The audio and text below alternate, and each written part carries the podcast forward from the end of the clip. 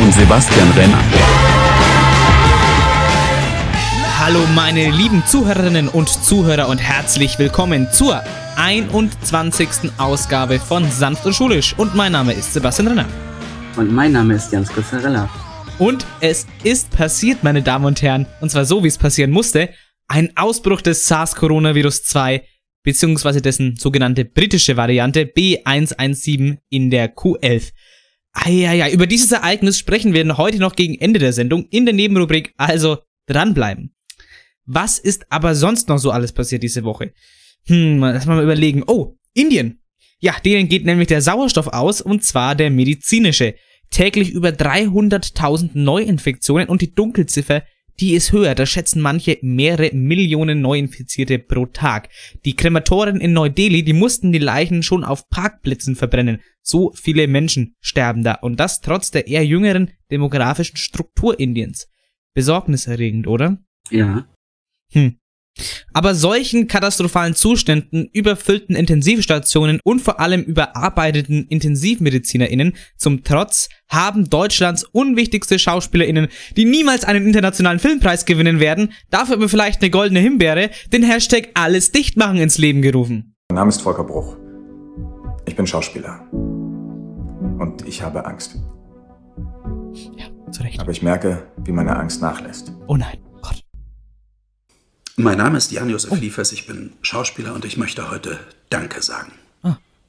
Danke an alle Medien unseres Landes, die seit über einem Jahr unermüdlich, verantwortungsvoll und mit klarer Haltung dafür sorgen, dass der Alarm genau da bleibt, wo er hingehört, nämlich ganz, ganz oben. Ja, und dafür sorgen, dass kein unnötiger kritischer Disput uns ablenken kann von der Zustimmung zu den sinnvollen Was? und immer angemessenen Maßnahmen unserer Regierung. Äh. Äh. Moment. Es gibt keinen kritischen Diskurs über die Maßnahmen der Regierung? Äh, hallo? Herr Liefers? Herr Liefers? Naja, Jan? naja. Mein Name ist Sebastian Renner. Ich bin Schauspieler. Und ich habe absolut nicht verstanden, was Satire heißt. Und ich habe Angst. Ich befürchte nämlich, dass du, Jan Josef fucking Liefers, ein bisschen zu lange auf Telegram warst. Aber jetzt mal ehrlich, was ist denn mit dem Typen los? Hat er im Tatort zu viele Leichen aufgeschnitten oder was? aber, aber jetzt weiß ich auch, warum bei den Oscars äh, diese Woche keine ein, kein einziger deutscher Schauspieler und keine einzige deutsche Schauspielerin war. Die hatten nur was anderes zu tun. Ne, Die, die, die, mussten, die mussten in der Zwischenzeit alles dicht machen. Da kann man, da kann man ja keinen Oscar in der Zwischenzeit gewinnen, ja. Hätte sich dieser Jan Josef Liefers mal lieber die Aussage dieses Intensivpflegers angehört. Seit der Corona-Pandemie ist natürlich die körperliche Belastung enorm gestiegen, was zum einen an der Schutzausrüstung liegt, die man tagtäglich trägt. Sie müssen sich vorstellen, Sie arbeiten ähm, in einem Intensivbereich und müssen dort aufgrund des Infektionsschutzgesetzes ja mit ähm, Schutzkleidung arbeiten. Diese Schutzkleidung ist aus Plastik und ist somit wasserabweisend. Sie schwitzen unter der Kleidung. Sie frieren, wenn Sie die Kleidung ausziehen, weil die, ja, der Kasak, also die Arbeitskleidung, nass ist. Und Sie tragen außerhalb der Zimmer eine FFP2-Maske, durchgängig, acht Stunden lang, es sei denn, Sie kommen mal zu Ihrer Pause und können mal vom Pausenbrot abbeißen. Und im Patientenzimmer, wo Sie teilweise mehrere Stunden verbringen, weil eben die Patienten so krank sind, dass es eine permanente Anwesenheit am Bett erfordert. Und da tragen Sie, wie gesagt, diese FFP3-Maske, die nochmal deutlich dichter ist und unter körperlicher Anstrengung Ja, und das ist einfach, wenn man diese Aussagen mal hört, ähm, merkt man mal wieder erstens, wie respektlos diese Aussagen von diesen SchauspielerInnen sind, aber auch, ich weiß nicht, man sieht es ja öfters, dass, dass viele Schülerinnen und Schüler einfach ihre Maske nicht richtig tragen. Oder sehe das bloß ich? Das ist nicht nur du. Ich halluziniere nicht. Können wir das an der Stelle feststellen, bitte? Einmal? Das Gut. können wir sehr gerne feststellen. Gut, danke, ja. Nämlich, und da sieht man mal, wie, wie, wie schwer es für manche Schüler ist, dass man einfach die Maske trägt einfach. Und diese Intensivpfleger, äh, die müssen wirklich, man hat es ja gerade gehört, die FFP2-Maske den ganzen Tag tra tragen, im Patientenzimmer die FFP3-Maske und verkittelt und alles und Visier und Handschuhe, das ist kein Spaß, wirklich. Und äh, da ist man, da bin ich auch einfach froh, dass es diese Leute gibt, die auch richtig anpacken und den Laden am Laufen halten. Denn können nicht, es, also es geht für ein paar, aber wir können nicht alle mit einem MacBook und einem Chai Latte äh, in Berlin in einem Coworking Space sitzen und die zehnte Dating-App erfinden. Okay? Es gibt auch ein paar Leute, die irgendwas anfassen müssen und sich die Hände schmutzig machen. Ansonsten ja. geht's halt nicht, okay? Ja. Uns geht's nicht, sonst können wir auch keine Pandemie machen. Also wirklich, zum Glück gibt's diese Leute. Ich, ich kenne keinen, der mit denen tauschen möchte. Da bin ich voll bei dir. Ah, komm, also äh, diese, diese Schauspielerinnen und Schauspieler, die haben voll die Stimmung runtergezogen. Gibt's vielleicht was Positives? Ach, ja, das Bundesverfassungsgericht, das hat das Klimaschutzgesetz in Teilen als verfassungswidrig erklärt ein wahrlich historisches Urteil. Das besagt jetzt, man kann wirklich, die junge Generation hat ein Recht auf ein funktionierendes, intaktes Klima, das man jetzt auch einklagen kann. Ja, verfassungswidrig oder wie der Wendler sagen würde, grobe und schwere Verstöße gegen die Verfassung und des Grundgesetzes. äh, also das Gericht hat gesagt, dass durch den unzureichenden Klimaschutz, also was in diesem Gesetz zu also was da halt drin steht, was unzureichend ist, die zukünftigen Generationen das Recht auf ein intaktes Klima verwehrt bliebe. Ja, die AfD aber so. Das Verfassungsgericht folgt hier den Gesetzen der politischen Korrektheit und nicht den Geboten des Grundgesetzes. Es gibt im Grundgesetz keinen Anspruch auf CO2-Reduktion und deswegen ist das ein krasses Fehlurteil.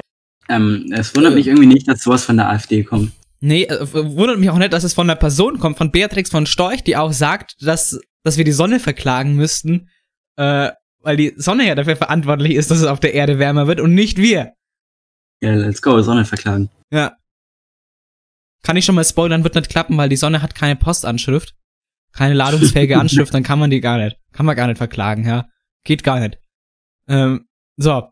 Was ich der AfD aber mal empfehlen würde, ist, sich das Grundgesetz nochmal durchzulesen. Kleiner Tipp. Schaut mir in Artikel 20a Könnt ihr jetzt da privat daheim machen. Das müssen wir jetzt nicht hier machen. Aber gut.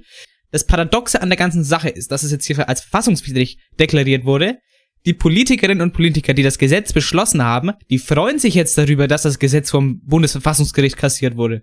Ein großes, ja, ein historisches Urteil. Ich bin darüber sehr froh. Das ist heute ein ganz besonderer Tag. Es ist ein wirklich wichtiges Urteil. Und es hilft uns beim Klimaschutz. Und es hilft uns beim Klimaschutz. Herr Altmaier, Hätte man dann nicht, warum macht man denn nicht von Anfang an ein funktionierendes Klimaschutzgesetz, was das Klima ausreichend schützt?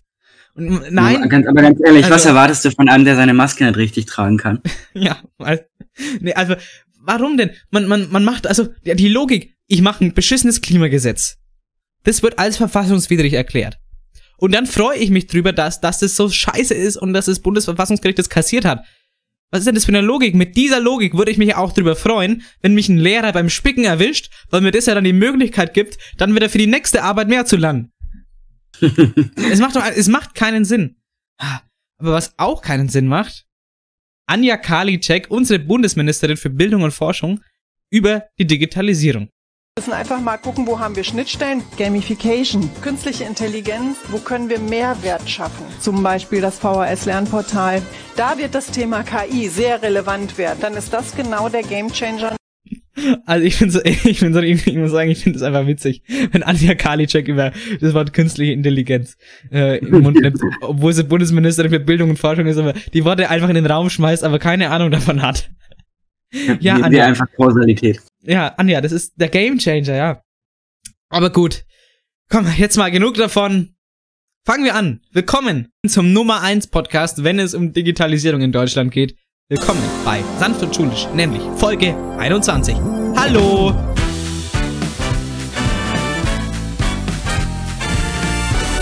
Heute noch auf dem Programm, wie immer, Fakten zur Woche mit einem Corona-Update.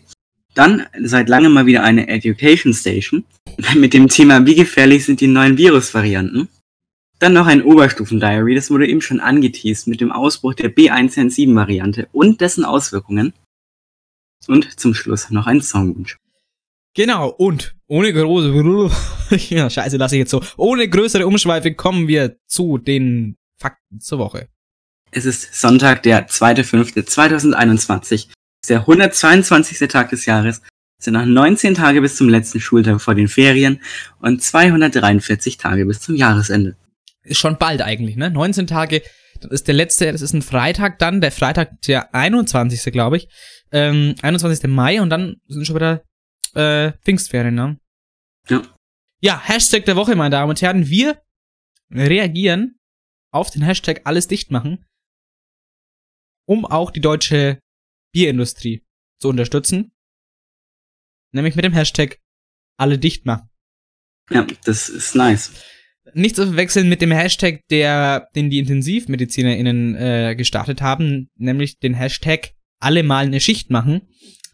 Was ich ganz witzig fand. Und dann hat, hat Jan-Josef Liefers gesagt, hat sich, hat sich dann ernsthaft bei denen gemeldet und gesagt, ja komm, ich mach eine Schicht. Und dann haben die gesagt, bist du bescheuert? Ey. Nee, dich wollen wir nicht. Dich wollen wir nicht. Ey, aber was denkt sich denn, ey, wenn der da hinkommt und eine Schicht machen würde, es wäre ja nur für die Pflegerinnen und Pfleger, die da arbeiten, ein Mehraufwand, eine größere Belastung, weil der keine Ahnung hat. Der keine Ahnung, der steckt in den Beatmungsschlauch, keine Ahnung, der steckt den dann einfach in den Mund oder so, anstatt, keine Ahnung, in den, anstatt in den Plastikeingang im Hals. Keine Ahnung. Das wird einfach mehr Belastung sein. Also, der muss, der müsste ja eingearbeitet werden. Also, das ist Ja. mehr Aufwand für die Leute. Im Endeffekt. Ja. Ja. Ich habe gehört, wir feiern heute wieder was. Oh, stimmt, wir feiern heute wieder was. Und zwar kurios. Unter anderem den äh, Welttag des Thunfischs. Und dann Sehr gut. feiern wir noch den Tag der Trüffelpraline. Ja. Auch wieder mal nur in den USA. Ich, ich weiß nicht, was die immer haben. Müssen die eigentlich jeden Tag irgendwas feiern? Komisch. Sehr komisch. Und zum Schluss noch den Weltlachtag. Ahahaha. Aber apropos Welttag des Thunfisch, hast du eigentlich die, die Doku gesehen Seas Piracy? Äh, nein. Dafür habe ich die Doku kulinarische Abenteuer mit Gordon Ramsay gesehen. ja, okay. Ähm, nee, also ich hab, ich hab, muss ich selber, muss ich sagen, ich habe die selber noch gar nicht gesehen. Die ist ja schon, ist ja schon wieder länger her, ne? Also stimmt schon wieder einen Monat, wo das so aufkam, der Hype um diese Doku. Da geht's ja, da geht's ja darum, dass diese Zustände aufgezeigt wurden, ähm, wie Fisch gefangen wird, auch wenn da irgendwie, ähm, wenn da irgendwie, wenn das zertifiziert ist, wie da mit den Fischen umgegangen wird. Das ist schon krass. Und wie das Ja. äh, gefärbt wird von Lachs, dass es so orange aussieht. Ähm, sonst wäre das halt grau. Also wirklich ganz interessant. Ich, äh, ich habe es nicht ganz gesehen, immer nur Ausschnitte oder davon gehört.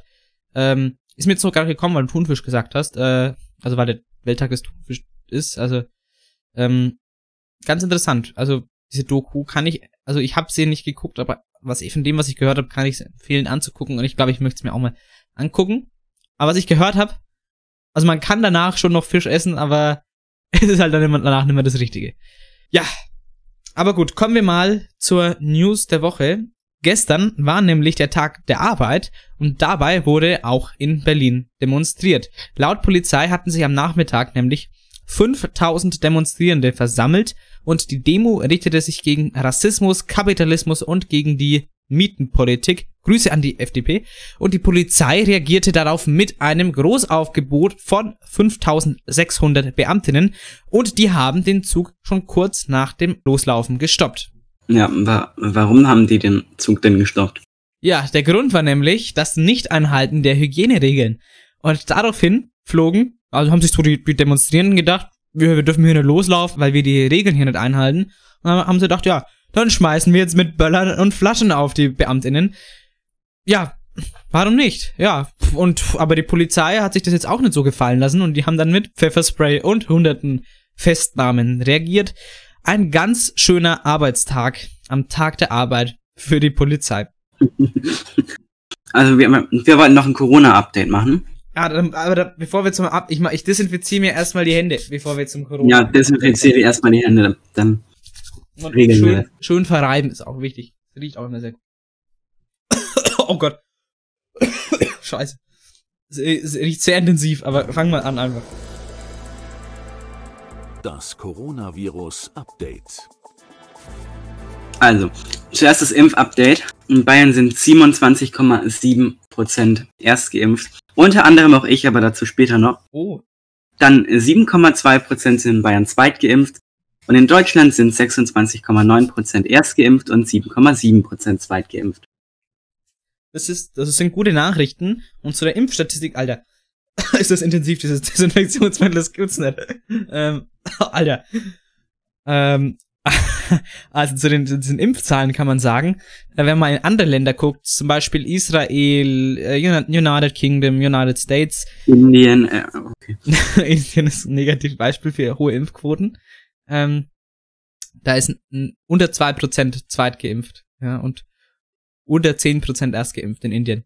Ja, also das ist ein Negativbeispiel. Aber ähm, Positivbeispiel äh, Israel, Vereinigtes Königreich, Vereinigte Staaten, die, wo teilweise 50%, also über 50% der Bevölkerung oder knapp 50% der Bevölkerung erst geimpft sind, da sieht man niedrige Inzidenzen, niedrige Todesraten und es macht uns so ein bisschen, bisschen Hoffnung, ja, wenn wir denken, wir steuern auf die 50% Erstgeimpfte zu, ähm, dass dann auch die Inzidenz deutlich runtergehen wird. Und apropos Inzidenz, die schaut bei uns langsam wieder in Ordnung aus, nämlich die 7-Tage-Inzidenz pro 100.000 Einwohnenden im Landkreis Weißenburg-Gunzenhausen liegt im Moment am Sonntag laut Robert-Koch-Institut bei 102,4.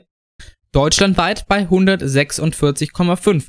Das ist jetzt der sechste Tag, an dem deutschlandweit die 7-Tage-Inzidenz gesunken ist schon wieder. Und auch in unserem Landkreis sinkt's und wenn es so weiter sinkt, dann werden auch bald wieder die Schulen aufgemacht für Nichtabschlussklassen. Was ich ein bisschen kritisch finde, weil Jan, wir haben vorhin vor der Aufnahme schon ein bisschen drüber gesprochen. Ähm, das Problem ist, jetzt haben wir darauf hingearbeitet, dass die Zahlen wieder unter 100 kommen, ja. Vielleicht, vielleicht gehen die auch wieder hoch. Aufgrund der Infektion in der Oberstufe, ich weiß es nicht, äh, bei uns. Aber wenn die jetzt wirklich unter 100 gehen für drei Tage und dann macht man die Schulen wieder auf, was passiert natürlich dann? Ja, dann hat man wieder mehr Kontakt in den Bussen, in den Klassenzimmern und dann, wenn die Zahlen wieder hochgehen und dann bist, bist du wieder bei über 100 äh, liegen und dann, das wird nicht funktionieren. 100 ist viel, ein viel zu hoher Wert, um die Schulen aufzumachen im Moment, bei, bei den, Ja. bei den Varianten, finde ich. Ja, da bin ich voll bei dir. Ja, aber du hast gerade angesprochen, Jan, deine Impfung. Was, was war denn da los? Also erzähl mal, was hast du bekommen, wie, keine Ahnung, und wie lief das ab? Erzähl, mal, komm, bitte Ja, also, äh, ja, ich habe so zuerst meinen Termin bekommen, bin dann so nach Gunzenhausen gefahren. Und je weiter du Richtung Gunzenhausen kommst, desto nervöser wird man einfach. Ui. Und dann bin ich da so ausgestiegen, dachte mir, ja, okay, ich mach, ich zieh das jetzt durch. Mhm. Dann bin ich da so reingegangen, habe mich da so angemeldet, habe so dieses Aufklärungsgespräch bekommen, was man da immer bekommt. Mhm. Und dann steht man so in dieser Warteschlange vor dieser Impfkabine. Du merkst einfach, wie du dir richtig denkst, scheiße, ich will nicht, ich habe keine Lust, ich habe Angst. Und es wird, bei jedem Schritt, den du weitermachst, wird es immer schlimmer. Dann war ich da so drin und dann fängt, dann ist da so eine Frau, die, die wusste nicht, dass man BioNTech auch für unter 18-Jährige spritzen darf. Also du hast die, also du hast die die- BioNTech, du hast du hast die Ich habe BioNTech-Vakzine die BioNTech bekommen. Und dann hat die das erstmal nachgefragt und ja, ist dann alles glatt gelaufen. Und dann unterhält die sich so mit mir. Und ga ganz plötzlich, so mitten aus dem Nichts, sagt sie, ja, sie können sich wieder anziehen und gehen. Und ich habe nichts gespürt. Ja, das Und dann bin ich ausgegangen Ja. und der Arm hat wehgetan. Also das ist, also ich weiß es noch, ich, also ich wurde schon länger nicht mehr geimpft, ähm, aber ich weiß es schon noch von meinen Impfungen, die man halt als Jugendlicher, als Kind so bekommt, ähm, weiß nicht, FSME, also Zecken und ähm, was es noch so gibt, äh, Tetanus und nicht, äh, was man, oder wenn man alles gegen alles geimpft oder auch als als Baby oder sowas, was äh, Diphtherie und, und so Zeug, Rödeln, Masern, keine Ahnung kriegt man ja genug Impfungen in seinem Leben äh, mit, wenn alles gut, also wenn die Eltern vernünftig sind zumindest. Und ich weiß auch noch, also wenn der Arzt oder die Ärztin, also die Person, die einen impft, quasi einen ablenkt und dann hast du die Impfe schon im Arm und äh, hast gar nichts mitbekommen. Aber danach hat der Arm wehgetan. Das Problem ist, wenn ich so eine Impfung beim Hausarzt mache, ich spüre die immer. Immer. Es sei es nur, es es nur ganz schwach, aber diese Corona-Impfung habe ich überhaupt nicht gemerkt. Ich habe überhaupt nicht realisiert, dass es jetzt schon vorbei ist. Keine Ahnung, vielleicht haben die, haben die gute Spritzen. Ja, auf jeden Fall bin ich dann äh, rausgegangen in diesen Warteraum, wo man noch auf so eine Unterlagen warten muss. Ja. Und da ging es dann los. Dann wurde der Arm taub. Und das hat Ja. sich dann die, die nächsten, über den nächsten Tag gezogen und wurde immer schlimmer. Und dann Mittwochabend, also ich wurde Dienstag geimpft, und Mittwochabend gingen dann die Kopfschmerzen los. Mhm. Habe ich mir gedacht, ja, okay, morgen schreiben wir Mathe, ja, vielleicht mit dem Mathe-Lernen zusammen. Ja. Und dann bin ich morgens aufgewacht, Donnerstagmorgen, Hm? und konnte mich nicht bewegen, weil jedes einzelne Körperteil wehgetan hat. Ah, unangenehm. Es war so krass unangenehm. Und es hat sich dann irgendwie über den ganzen Tag gezogen. Dann erstmal schön die Mathe-Klausur verpasst. Nicht wundern, liebe Hörerinnen, ich, äh, ich habe mir die Hände nochmal desinfiziert. Ja, red weiter. Und äh, ja, aber das äh, hat sich jetzt ein paar Tage lang gezogen, aber es schwillt jetzt schön langsam und gut ab. Der Arm tut immer noch ein bisschen weh, aber das legt sich auch langsam. Okay, das ist doch sind doch gute Nachrichten. Also eine Impfreaktion eigentlich ähm, kein schlechtes Zeichen, wenn eine, ja, wenn so eine, wenn eine relativ stärkere Impfreaktion kommt. Ich denke, das spricht wahrscheinlich, gehe ich mal davon aus, dass es für eine gute Immunantwort spricht. Oder ich habe mich mit Corona infiziert. Und das wurde jetzt langsam abgebaut. Äh, ja, apropos Corona-Infektion. Der Titel heißt Infektion in der Oberstufe und es gab auch eine Infektion in der Oberstufe, den Ausbruch. Und was soll ich sagen? Ja, ich bin in Quarantäne. Ich bin in Quarantäne. Nämlich mit der Person, die witzigerweise aus dem sanft, und schulischen Redaktionsteam kommt. Liebe Grüße. Äh, bin ich äh, mit dem Auto äh, kurz gefahren, so für, ist bei mir mitgefahren für so zehn Minuten, aber sind zum Auto war gefahren, ist bei mir mitgefahren, ähm, letzten Donnerstag, 22. Und ohne Masken dann halt, ja, weil es ist ja auch im Rahmen der Kontaktbeschränkungen alles gut. Äh, ja, wenn, jetzt ist diese Person infiziert, jetzt muss ich in Quarantäne, weil ich jetzt auch Symptome hatte am Donnerstag und am Freitag. Ähm, die mittlerweile auch sind, abgeklungen sind. Wir, äh, wir mussten ja auch als Klasse dann den PCR-Test machen, aber dazu kommen wir in der Nebenrubrik. Also ja, mh, jetzt bin ich in Quarantäne bis zum 11. Mai. Ich kann jetzt die Deutschklausur gar nicht mitschreiben. Ja, so kommt's wieder. Ich habe Mathe nicht mitgeschrieben und du schreibst Deutsch nicht mit. Ja, das ist pff, interessant. Also ich finde Nachschreiben jetzt auch nicht so geil. Äh, aber Verständlich. keine Ahnung. Also ich find's mehr nervig, aber ich, die, die Quarantäne finde ich, finde ich jetzt nicht so schlimm. Ähm, naja, Du findest es auch, du findest es nervig, weißt du, wer es auch nervig findet? lass mich Janine raten. Kunze. Achso, ich habe gesagt, du meinst. Ja, du könntest eventuell auch nervig finden. Ja, der ist doch, der ist doch immer gegen alles, was, was, was gegen alles, was, was bringt. Ja, so, meine Damen und Herren, das waren die ausführlichen Fakten zur Woche. Und unsere Geschichten. Ganz Impfung ist auch der Grund übrigens, warum die Folge heute erst am Sonntag kommt. Und meine Quarantäne, die hat nichts damit zu tun, dass die Folge am Sonntag kommt. Aber wir haben ja schon gesagt, ist die, äh, in der Oberstufe ist die B117-Variante ausgebrochen. Und da fragt man sich natürlich, es ist ja eine Corona-Mutation. Das ist richtig. Was ist denn das eigentlich, ja? Oder was ist denn, man hört immer britische Variante, indische Variante, keine Ahnung. Was ist denn das, ja? Viel, es, es beunruhigt ja viele, es macht vielen Angst. Gerade wenn man eben, wie vorhin angesprochen, nach Indien schaut und deswegen gucken wir uns diese ganzen Corona-Mutationen bzw. Virus-Varianten mal genauer an in der Education Station. Education Station. So, wir hören uns aber gleich mal eine Aussage von Professor Drosten an über, über Indien, ähm, weil wir gesagt haben, Indien, da geht's ab. Und da gibt's ja diese indische Variante B1617, diese Doppelmutante. Oh, das hört sich schon gruselig an. Aber was sagt denn Professor Drosten dazu, zu dieser Indien-Mutation, weil da ja so hohe Fallzahlen sind in Indien? Und dann wird das immer gleich in Verbindung gebracht mit dieser B1617 Variante und genau dieser Begriff Doppelmutante, der schwingt dann da auch immer mit. Und es hört sich so an, als wäre das jetzt die große Veränderung, die für diese Situation in Indien verantwortlich ist. Und das denke ich nicht, dass das der Fall ist. Also man muss sich da vielleicht etwas nüchtern mal die epidemiologischen Daten anschauen. Ja, also Professor Drosten geht mal nicht davon aus. Aber wir schauen uns gleich nochmal genauer an. Ähm, kommen wir jetzt erstmal zu unserer Gliederung. Ja, wie diese Rubrik heute aufgebaut sein wird. Ja, Jan, welche Punkte schauen wir uns denn heute an? Wir schauen uns heute die Punkte an, was bei diesen Mutationen überhaupt anders ist, ob das Virus dadurch gefährlicher wird, was Mutationen denn begünstigt, wie schnell sich Mutationen schon in Deutschland verbreitet haben, ob die Impfungen trotzdem wirken was das für die der, Bekämpfung der Pandemie bedeutet und ob man diese Mutationen aufhalten kann. Ja, dann fangen wir doch mal an. Was ist denn bei diesen Mutationen anders? Und da muss man ganz klar sagen, Viren mutieren immer und da macht das Coronavirus natürlich keine Ausnahme. Das passiert, wenn ein Virus oder zum äh, nehmen wir mal durch ein Virus als Beispiel, wenn das sich jetzt vervielfältigt. Und Viren haben ja eine RNA und keine, wie wir Menschen, DNA, also nur Ribonukleinsäure, keine Desoxyribonukleinsäure mit Doppelhelixstrang und so weiter.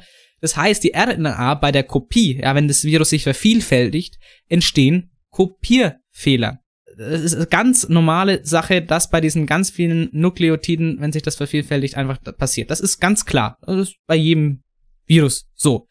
Und da gibt's, man kann, man kann deswegen so zwischen drei Arten von Mutationen äh, unterscheiden.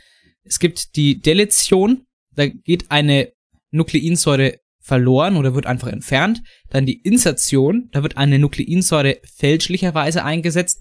Und eine Substitution, da wird eine Nukleinsäure durch eine andere ausgetauscht. Und die meisten Mutationen, muss man sagen, sind völlig irrelevant, ja. Es gibt halt wirklich so manche Mutationen, die eben solche, solche Fitness-Varianten nennt man die, die einfach einen Vorteil gegenüber der, der Wildtyp-Variante haben. Ja, also, dass sie sich zum Beispiel Fitness heißt, also die sind fitter, die können sich zum Beispiel leichter verbreiten. Ja? Mhm. Und es gibt Immun-Escape-Varianten, also Fluchtvarianten nennt man die auch, die hauen ab von der Immunantwort des Körpers. Die verstecken sich vom Impfstoff, von den T-Zellen und so weiter. Also da muss man auch nochmal unterscheiden. Und jetzt schauen wir uns mal an, diese B117-Variante, die ja auch bei uns kursiert. Also man hat bei dieser B117 eben diese N501Y-Mutation, heißt so, weil an der 501.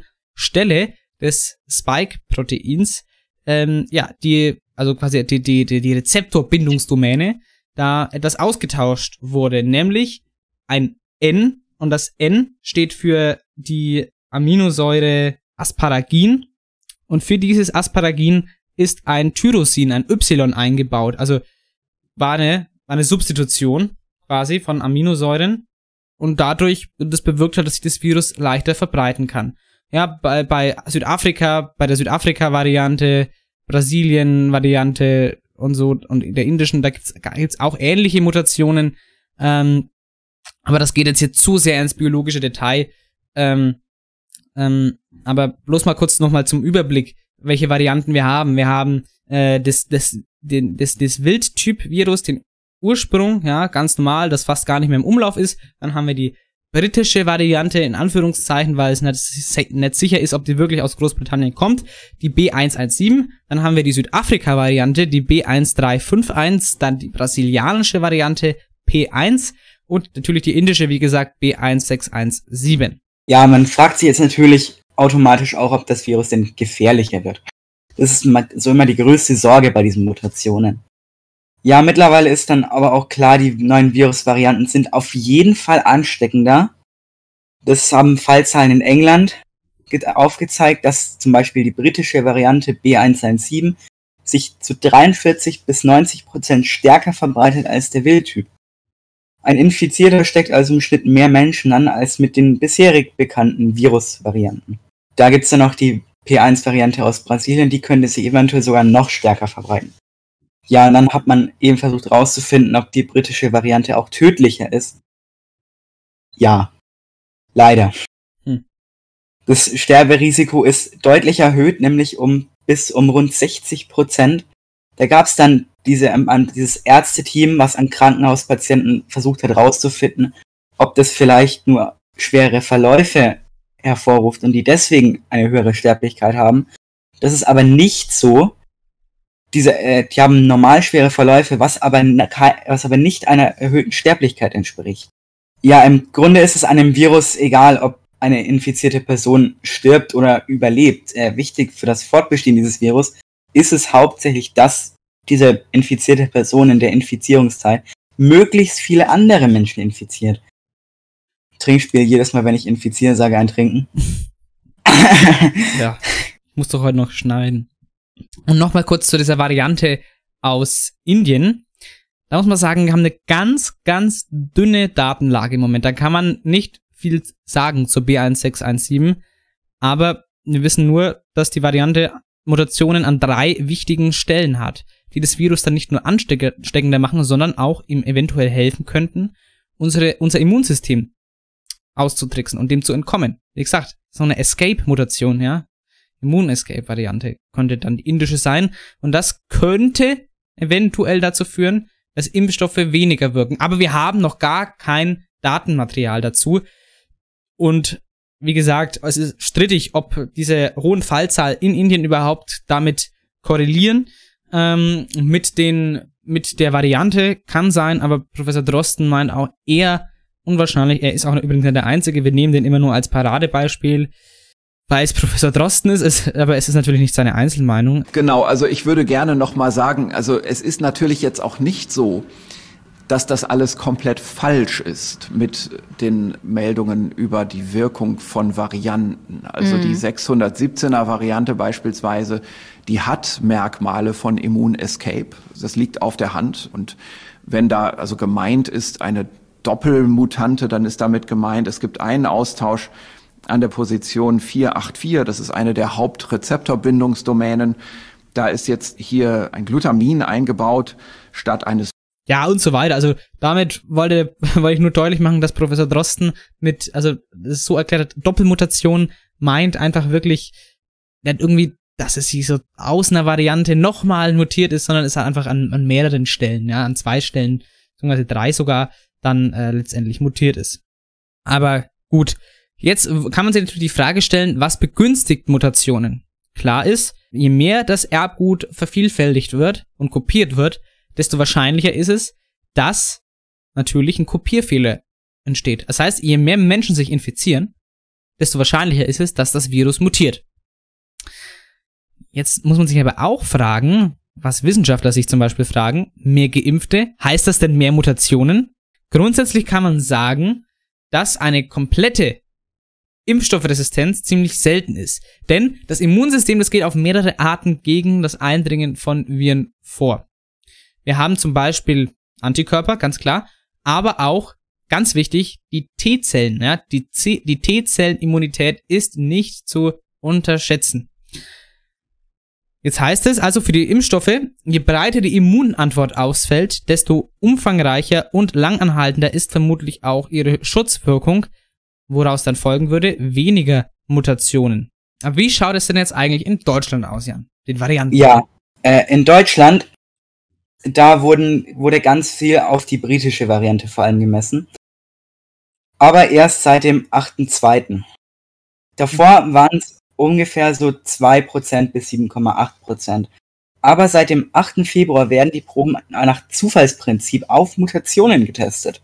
Mhm. Sequenz also sind die, sequenzieren die nennt man das übrigens. Sequenzieren nennt sich das. Also sind die aktuellen Daten deutlich repräsentativer als die davor. Da hätten wir aber dann bei beim 8. Februar schon ungefähr 18,8 Prozent und am 28.03. waren es sogar 78,9 Prozent. Das heißt, die Mehrheit mittler hat mittlerweile nicht mehr den Wildtyp Corona, sondern die britische Variante. Genau, also es ist wirklich mittlerweile, muss man sagen, deutlich unwahrscheinlicher, noch die Wildtyp-Variante zu haben, als ja, eine, Mut eine Mutation oder eine Variante, vor allem die B117.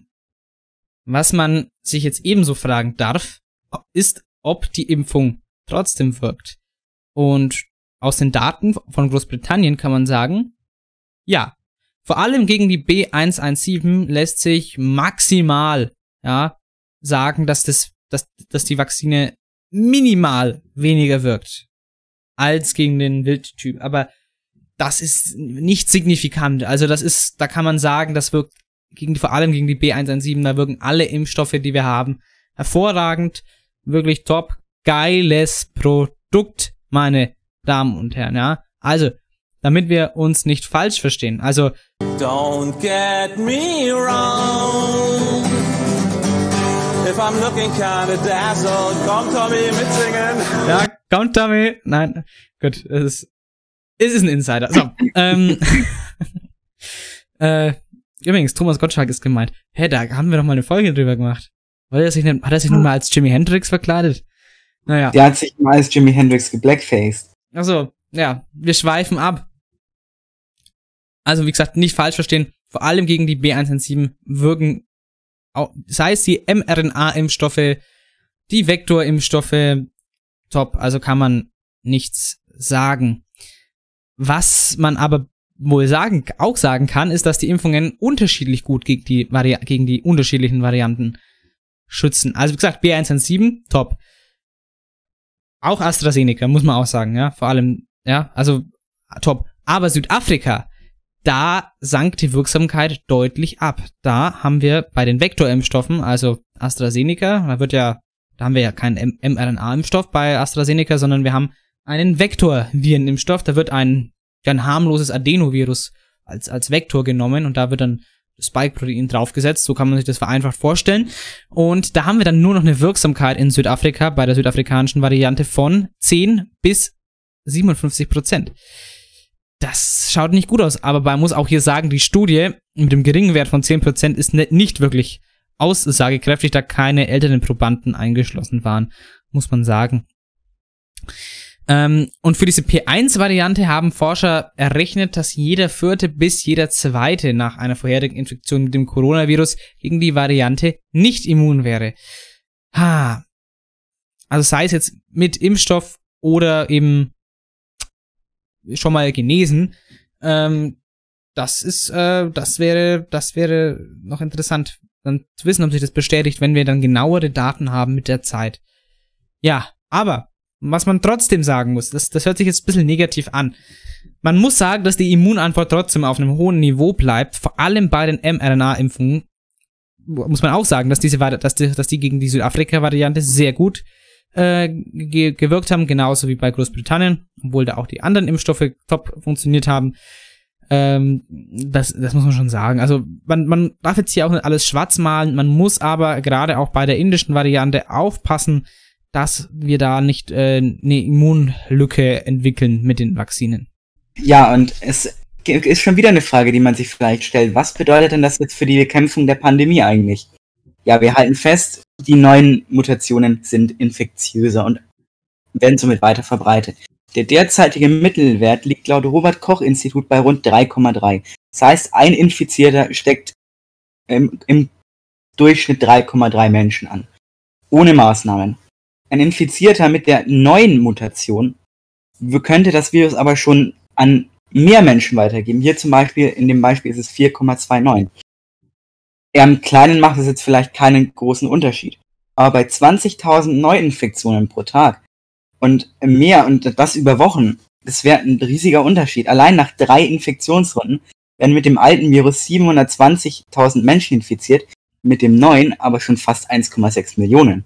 Ja, und dazu sei es noch gesagt, ja, aber das ist wirklich ohne nicht pharmazeutische Interventionsmaßnahmen, also ohne Lockdown zum Beispiel, sind diese Werte berechnet ähm, und auch ohne Impfung.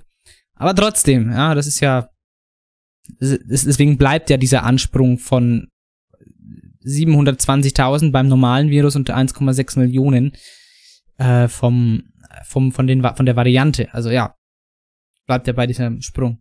Ja, äh, im Allgemeinen kann man sagen, dass die Fallzahlen der alten Variante sinken. Die neue Variante, die verbreitet sich aber trotz den Maßnahmen immer weiter. Und die Herdenimmunität wird somit erst später erreicht. Bei dem Wildtyp Corona müssten für eine Herdenimmunität mindestens sechs von zehn Menschen immun sein, damit sich das Virus nicht mehr weiter verbreitet. Bei dieser neuen Variante müssen es aber acht von zehn sein.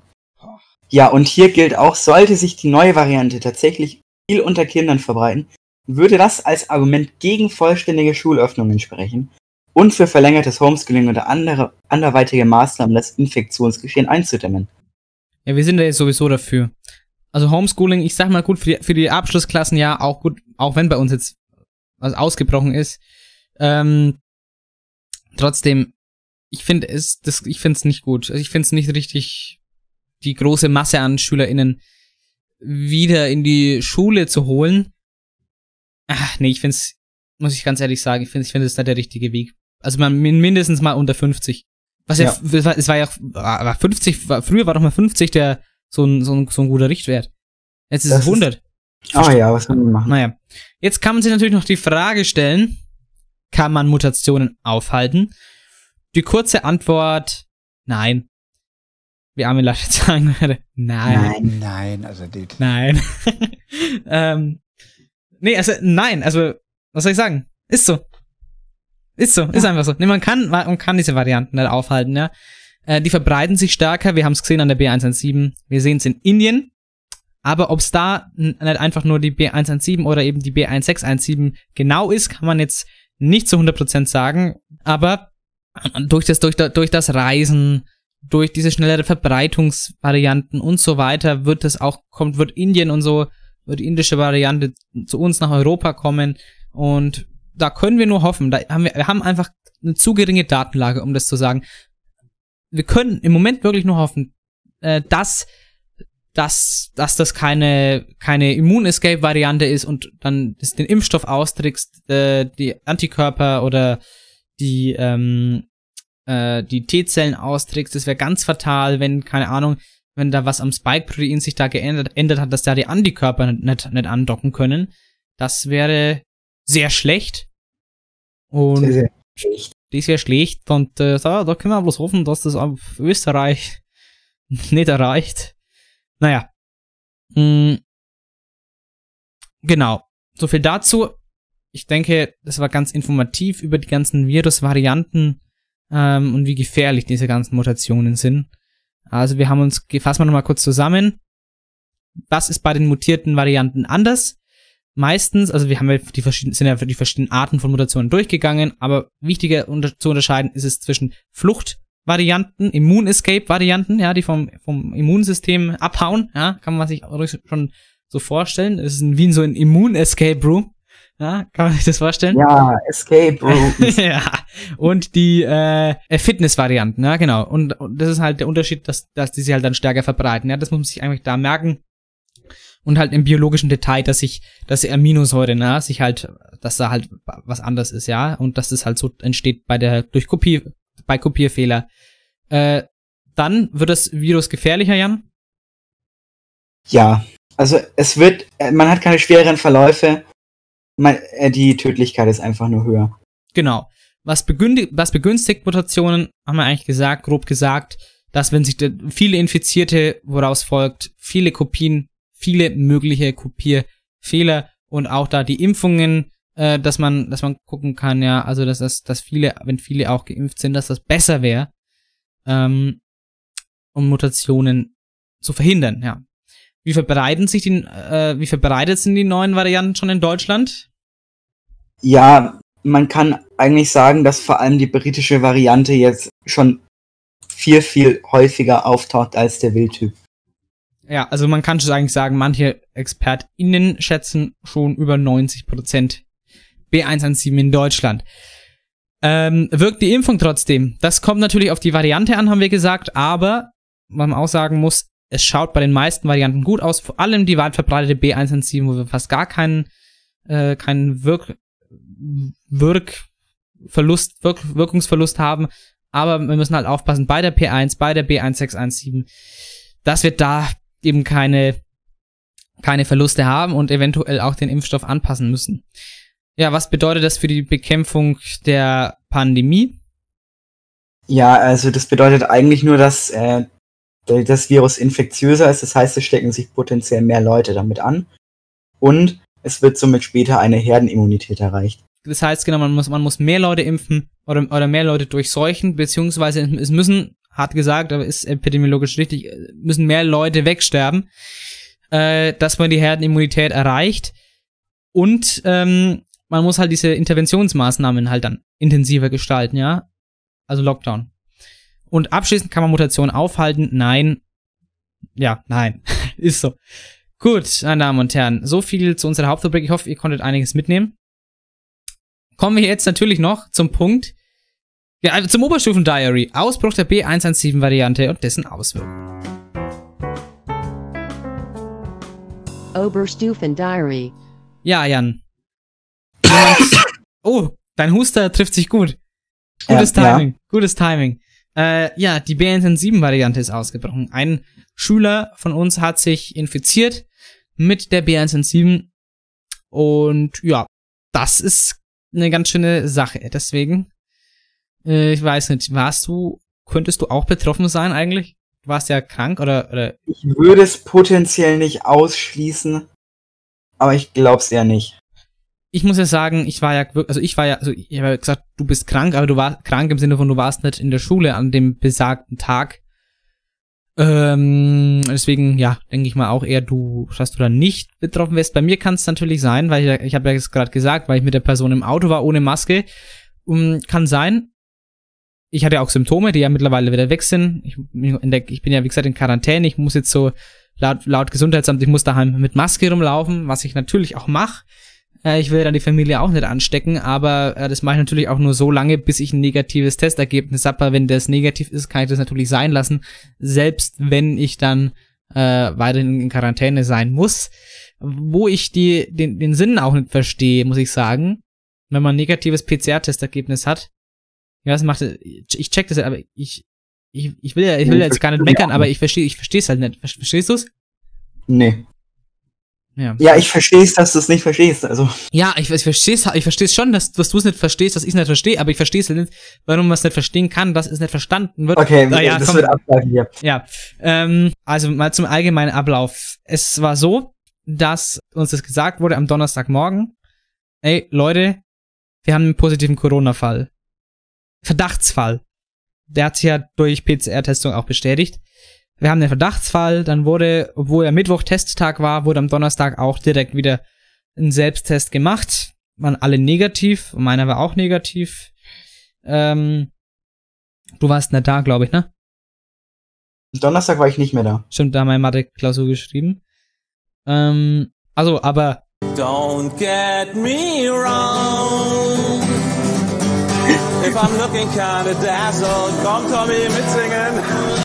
don't get me. Also ich wollte nicht sagen, äh, du wirst nicht da, weil wir an dem Tag Mathe-Klausur geschrieben haben, weil du das, das Schreiben vermeiden wolltest, sondern mal, nein, ich wollte eigentlich unbedingt Mathe mitschreiben, weil ich habe hatte im Gefühl, dass es schwer wird und die Nachholprüfungen werden ja immer schwerer. Also.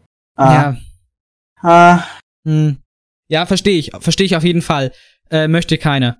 Also ich möchte auch Deutsch nicht, also ich hätte Deutsch ganz regulär lieber mitgeschrieben als jetzt danach, obwohl ich ja sagen muss, es kommt ja das Buch Wojciech dran in der Dramen für die Dramenanalyse. Und das hat jetzt, es hat schon viele Kapitel, aber so auch viele, also, also nicht viele, es hat auch viele Kapitel, die zu kurz sind. um Genau, da es hat ganz viele Kapitel, die viel zu kurz sind, um sie zu analysieren. Es gibt Kapitel, also die fallen dann alle raus, und es gibt Kapitel, die haben wir schon äh, als Ding gemacht, als, ähm, als Übungsaufsatz, äh, oder uns das halt schon mal zum Üben an, genau angeguckt. Und wenn ich mir denk, dann in der, in der Klausur, kommt in der Deutschklausur kommt dann, äh, keine Ahnung, kommt dann Kapitel X dran, dann weiß ich für meine Nachholschulaufgabe, meine Nachholklausur, dann, das kann ja nicht mehr drankommen dann habe ich ja eigentlich quasi noch, ich kann mich ja dann noch genauer auf ein, ein, ein, ein Kapitel vorbereiten, oder? Habe ich ja dann eigentlich sogar einen Das ist Vorteil. schon nice. Also nicht, dass ich jetzt dann, ich bin in Quarantäne, also nicht, dass ich das, dass, dass hier jetzt da irgendwie jemand denkt, das, das, das ist doch ein Skandal! Den, den, den, den muss man sofort aufhängen und in den Sack stecken und mit dem Knüppel draufhauen oder so. Hm. So, jetzt über meinen Hals. Wie. Zum Glück habe ich Ingwertee.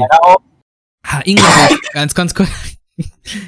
Ich muss ga- ganz kurz, ich muss sagen, Ingwertee, ich finde Ingwertee ist so, wenn man krank ist, eigentlich so die beste Medizin. Ingwertee ist geil. Ich habe Ingwertee noch nie getrunken. Muss man mal, also es ist, es ist scharf. Ich trinke ihn auch, ich kann auch, ich trinke ihn auch sehr gerne kalt. Ähm, der, der brennt dir richtig, die, da merkst du richtig, wie der die Viren aus dem Hals rausbrennt. Ja. Das ist natürlich nice. Also was ich da sagen wollte damit mit meinem Exkurs, ähm, also ich, also ich bin halt in Quarantäne, das hat das Gesundheitsamt verordnet, auch wenn mein Testergebnis noch nicht da ist. Ich erkläre noch gleich, wie das abgelaufen ist, die, die Testung. Ähm, aber ich kann da nichts dafür. Also ich würde Deutsch auch lieber regulär mitschreiben, weil dann ist es weg. Aber gut. Meine Quarantäne ist ja am 11.05. vorbei und am 11.05. schreiben wir Wirtschaft, ne? Wenn ich Glück hab, kann ich das noch mitschreiben. Wenn du nicht Glück hast, dann nicht. Ja. Naja, vielleicht kriegen, kriegen wir es geregelt, dass man, dass ich das dann wieder mitschreiben kann, aber gut. Ja, ähm, was ich sagen wollte eigentlich, diese Testung, ja, die ganze Ausbruch in der Oberstufe, oh mein Gott. Ja, was war denn da los? Ähm, da kann man sagen, die ganze Oberstufe musste sich einem PCR-Test unterziehen, nämlich am äh, Samstag gestern war bei der Praxis äh, von Herrn Dr. Gedon in Soldenhofen. Der hat extra am Tag der Arbeit gearbeitet. Ähm, Aber der hat auch regulär gearbeitet. Echt? Ja, da waren auch Ah, normale stimmt. Patienten. Aber stimmt, aber der hat um 11, Uhr- der hat um 11 Uhr zugemacht. Also regulär hätte der um 11 Uhr zu, aber für uns als Q11 hatte der, stimmt ja, aber der hat bis von 11 Uhr bis 12 Uhr nur für, für uns die Q11 quasi, ähm, nur uns getestet. Und es lief dann so ab, das gut, da war halt so ein, so ein getrennter Ein- und Ausgang natürlich, wie es in der Corona-Pandemie-Zeit immer ist. Gehst du halt dahin, mh, gibst halt deine Gesundheitskarte ab äh, und dann gehst du auch sofort in den, in den Cont- Testcontainer. Hab, musst du eigentlich bloß mal eine Telefonnummer sagen. Ähm, und ja, dann hieß es auch schon Mund auf. Dann hat der Herr Dr. Gedon einen. Bitte? Kann da sein. Ja, das ist kein, das ist keine Stammzellending. Obwohl das ja mal diskut, äh, nicht diskutiert wurde, das machen ja manche. Bei Corona-Tests gleich so eine Stammzellen, äh, ja, so ein, so ein, wie sagt man, äh, so ein Test drauf, ob man halt, so ein Spender, dass man halt, ne, Mund auf, Stäbchen rein, Spender sein, dieses DKMS halt, ne. Ja, ihr wisst, was gemeint ist, denke ich. Dass man das gleich im Corona-Test mitmachen soll. Auf jeden Fall wurde da ein, lediglich ein oropharyngealer Abstrich gemacht, also ein Rachenabstrich. Ähm, kein Nasenabstrich, wurde kein, keiner mitgemacht, bloß der Rachenabstrich. Ähm, ich sag mal, also, es war mein erster PCR-Test. Rachen ist jetzt nicht das angenehmste, aber das ging voll klar, wenn das im, im Rachen ist. Nase, Rachen soll besser als Nase sein. äh, wieso, was es soll sein? Du hast doch selber am eigenen Leib ausprobiert oder gespürt, oder? Ja, aber das nimmt ja auch jeder unterschiedlich Also, auf. also, Also, ich, ich finde Rachen ein bisschen eklig, aber Nase tut halt weh. Ja, ich weiß nicht, ich habe jetzt mal diesen, beim Selbsttest, ich habe mir mal selber dieses Stäbchen versucht, ganz hinterzuschieben bis zum, ja, Nasopharynx, dieses, wo es halt aufhört. Ähm, und es, es geht. Ich, ich bin mir noch nicht sicher, ob ich schon ganz hinten war, aber ich glaube, es ist halt was anderes, wenn es jemand anderes macht, ne? Ähm, und es sind wirklich bei, äh, bei jugendlichen Erwachsenen dann wirklich fünf bis sechs Zentimeter. Ich habe ja mal diesen Trick gesagt, schon mal in der Podcast-Folge. Nehmt mal euren Zeigefinger, legt den auf eure Nase und dann nehmt ihr euren Daumen und legt den an euren Wangenknochen, ja. Und dann seht ihr diesen Abstand, wie tief das Stäbchen rein muss. Haben wir das gerade ausprobiert? Ich habe es gerade gemacht mal. Ja, ich tatsächlich auch. Das war irgendwie seltsam. Komisch. Naja, äh, auf jeden Fall war halt dann die ganze Q11, wurde durchgetestet. Dann hast du halt, ja, musstest du halt ganz kurz warten, hast dann deinen Testbescheid mit einem QR-Code bekommen, habe ich gescannt in der Corona-Warn-App. Äh, übrigens, ey, Corona-Warn-App. Wir letzte Woche haben wir es noch gesagt, warum die Luca-App keine gute Idee ist die in der Folge. Warum die scheiße ist einfach. Und da haben wir gesagt, ja, wahrscheinlich wird danach gepatcht und da kommt wahrscheinlich dann in die, in die Corona-Warn-App das raus, dass man sich wo einscannen kann. Ähm, und äh, dass dann die und also einchecken kann, dass dann die Funktion der Luca App sowieso obsolet wird und es kam Update raus und was soll ich sagen? Äh, das hat jetzt die Corona Warn. Man kann jetzt man kann jetzt QR-Codes erstellen und man kann sich wo einscannen. Ähm, nur halt mit deutlich besserem Datenschutz. Also ja, das war's dann mit der Luca App. Aber ich finde das sehr traurig. Bei mir funktioniert die Corona-Warn-App immer noch nicht. Ach so, lol. Äh, warum? Weißt du's? Am Anfang hatte ich es ja irgendwie nur so, dass der, dass das Bluetooth-Ding nicht funktioniert. Jetzt kann ich ihn nicht mal mehr starten. Ich mach die so auf und das erste, was sie macht, ist abstürzen. In, achso, installieren geht schon. Installieren geht. Komisch. Naja, gut, zurück zum Beispiel. Also, also wenn du getestet wurdest, also was wirklich unter einer Minute ging, ja, ähm, stellst dich da hin und bekommst dann deinen Bescheid zum Testen, genau, und kriegst du dein, äh, dein, dein Gesundheitskarte wieder zurück und dann war's das schon. Also, es war eine Sache von einer Minute und dann warten, na gut, zehn Minuten, das muss halt dann ja auch alles seine, seine Ordnung haben, also circa zehn Minuten, Viertelstunde. Also, da war der Hit, der Anfahrtsweg war für mich deutlich länger als ähm, das ähm, Testen vor Ort, ja. Und ich, das ist das Einzige, was ich ja in der Quarantäne machen darf. Das Haus verlassen zum Testen. Ja. Und ich darf in meinen Garten. Das ist nice. Und ich muss im Haus Maske tragen. Das ist nicht nice. Naja, aber gut, mal gucken, vielleicht kommt das Testergebnis heute. Ich kann mal, ich schau mal kurz in die Corona-Warn-App. Corona-Warn-App. Ergebnis liegt noch nicht vor. Aktualisieren. Nee. Liegt noch nicht vor. Ja, die hat ja auch zu mir gesagt, äh, wenn da mehr als zehn Leute kommen, fährt sie es heute noch zu diesem Auswertungsding sie. Warst du auch beim Dr. Gedon? Ja, Wann? äh, eine Stunde davor. Ach, du warst zur regulären Zeit. Ich war zur regulären Zeit, Ach ja. so. Ja, für mich ist es ja eigentlich nur fünf Minuten Autofahrt. Naja, wir waren ja die ganze Q11, dann wird es, dann wird es an dem Tag noch in die, äh, zur Untersuchung ins Labor Ja, gebracht aber es musste ja nicht jeder zum Doktor gehen. Du hättest den ja auch woanders machen können. Ja, aber ich war ja da, da waren ja, da waren ja, äh, Okay. da waren ja, da war fast, also, wenn ich jetzt schätzen müsste, war wahrscheinlich so gut wie jeder von der, äh, von der, von der Q11 anwesend. Ich weiß nur, dass der Basti da war, weil der war direkt nach mir. Ach so. Ja, Ist gerade so reingefahren, wo wir rausgefahren sind. dann liebe Grüße. Ähm, so, meine Damen und Herren, äh, ich glaube, das war unser Ein der Einblick heute in die Infektion und dessen und äh, diesen Ausbruch und dessen Auswirkungen. Also das kann ich noch sagen. Montag, morgen, da sind wir noch daheim. Äh, wir waren Freitag daheim und ja, sonst hat es wahrscheinlich keine Auswirkungen, also keine grundlegende Quarantäne, außer für mich, weil ich so Außer wir sind alle positiv. Außer, also, außer man ist positiv, ja. Dann kann sich das Ganze nochmal ändern. Da können wir dann nächste Woche darüber reden. Nächste Woche sind wir dann da wahrscheinlich am Samstag, 8. Mai. Was ist denn da, Jan? Für ein Feiertag? Hat ich jetzt was gesagt? Was ist denn da für ein Tag? Für Das ist? Kapitulation vom Zweiten Weltkrieg. Oh, nice. Äh, ja, jetzt sag mal deinen Songwunsch noch schnell. Ja, da habe ich eine witzige Anekdote dazu. Ich war vorhin so auf Spotify unterwegs, habe so diesen Song gehört und auf einmal kommt Sevi rein und fängt ihn an zu singen. Obwohl ich mein Spotify nicht mal auf Discord anhabe, dass man das sieht. Ich habe jetzt auch nichts, ich bin einfach, ich habe von diesem Song selber einen Ohrwurm. Ist es, äh, achso, sag's einfach. Ja, sag's einfach. Äh, es ist Hotel California von den Eagles. Das ist so ein Zufall. Living it up in the Hotel California. Ja, ich bin also einfach in den Discord reingekommen, so. Genau so. Aber ey, was für ein Zufall eigentlich mal wieder. Ja. Naja, meine Damen und Herren, ich hoffe, ihr konntet einiges an interessanten Corona-Fakten mitnehmen. Hoffentlich konntet ihr kein Corona mitnehmen aus dieser Folge. Ist aber natürlich über Spotify oder Apple Podcasts, Google Podcasts, wo auch immer ihr das hört, schwierig, sich da zu, zu infizieren. Ja. An alle Erkrankten geht mal Gen Genesungswünsche von mir raus. Ähm, dann bleibt mir bloß noch zu sagen, wir hören uns nächste Woche. Bleibt gesund. Werdet wieder gesund, falls ihr krank seid. Bleibt stabil. Wir hören uns. Ciao. Ciao. Das sich angehört wie Armin Laschet. Nein. Ja, das sollte es auch. Welcome to the Hotel California.